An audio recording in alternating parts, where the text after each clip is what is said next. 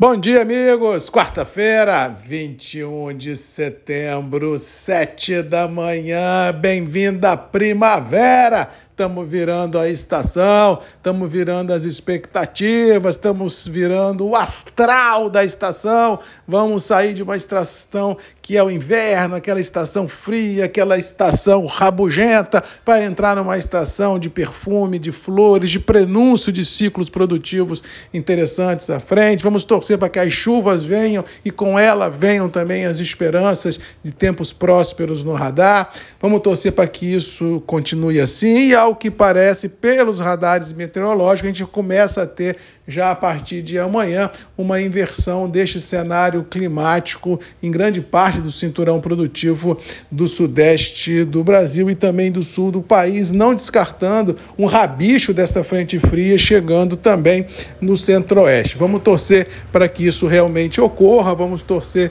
para que essa situação climática se inverta, para que a gente possa realmente ter um ciclo interessante lá frente, porque tudo que a gente não precisa no café é mais um ciclo complicado, é mais um ciclo de produtor estressado, e o mundo precisa de café brasileiro para abastecer todos os mercados. E ontem nós já tivemos Nova York mais uma vez corrigindo no campo positivo, Londres corrigindo, Inclusive, eu disse aqui ontem de manhã cedo que Londres poderia subir em função da arbitragem, já que na segunda-feira Nova York trabalhou em alta e Londres não. E, sinceramente, não esperava uma alta tão forte como vi em Nova York ontem, de 400 pontos de alta. Ou seja, para hoje ainda temos, pela arbitragem, campo positivo em Londres. E, ao que parece, pela, pelo cenário que terminou ontem o mercado, tanto técnico como fundamentalmente, que a gente pode, possa vir a ter hoje mais uma vez Nova York positivo. Inclusive, ontem também tivemos um realinhamento de expectativas de safra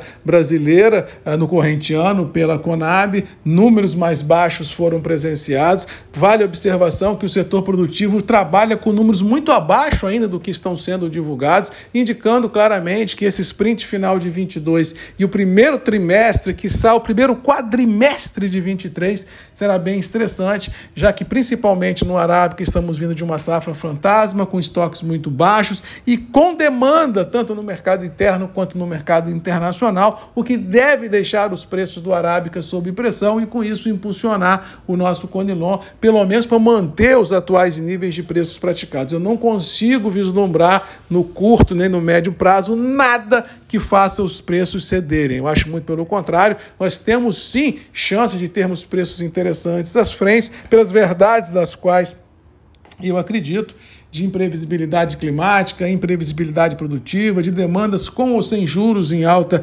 consistentes. Ou seja, eu acho que nós vamos ter ainda pela frente no agro como um todo tempos prósperos, já que precisamos alimentar esse mundão de Deus e sem a previsibilidade climática fica uma tarefa muito difícil. Hoje teremos reunião do Copom no Brasil, temos reunião lá fora nos Estados Unidos do Federal Reserve, Banco Central Americano, para decidir taxa de juros.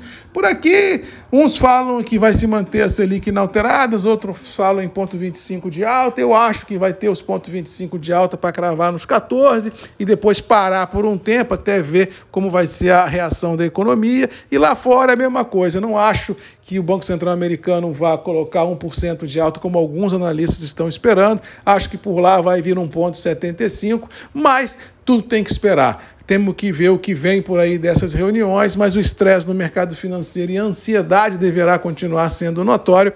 E para hoje, acho que o cenário não muda, ou seja, mercado financeiro pisando em ovos sem convencimento e o mercado agrícola firme pela sustentação do quadro fundamental e, e pela uh, não segurança do cenário climático. Por fim, falando de dólar, é isso que está aí: 5,10, 5,20, todo mundo de olho no Federal Reserve nos Estados Unidos. Se houver uma pegada mais forte na elevação por lá, o dólar por aqui pode subir, porque haverá essa fuga de capitais a portos seguros, ou seja, se lá fora bater um de alto, o mercado pode romper 5,20 e buscar 5,30. Se bater no ponto 75, está no preço, é 5,10, 5,20, sem grandes novidades no radar. Lembrando que Brasil, hoje, no print do momento global, é um país interessante, é um país com economia que, que caminha com deflação em algumas situações e acho que é um porto seguro para muitos capitais voláteis que rodam pelo mundo, ou seja, independente de alta de juros que ocorrer por lá, a gente pode ter uma alta cambial, mas essa alta limitada. Não acredito em estouro de boiadas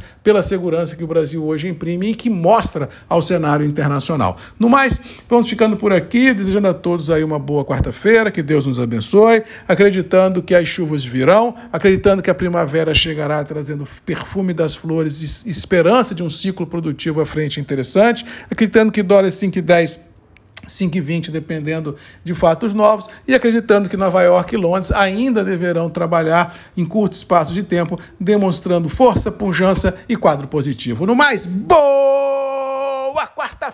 Um abraço do Marcos Magalhães, da Voz do Café, e até amanhã às 7. E sempre lembrando, 2 de outubro, Guarino Zanon, Marcos Magalhães, 55 é o que você tem que digitar na urna, se você for capixaba, para a gente mudar esse cenário do Espírito Santo e colocar duas pessoas nas maiores cadeiras do Espírito Santo que têm uma intimidade com o agro muito forte e que podem fazer a diferença e colocar esse Espírito Santo em outro patamar. Beijo, um abraço, boa quarta-feira e até amanhã.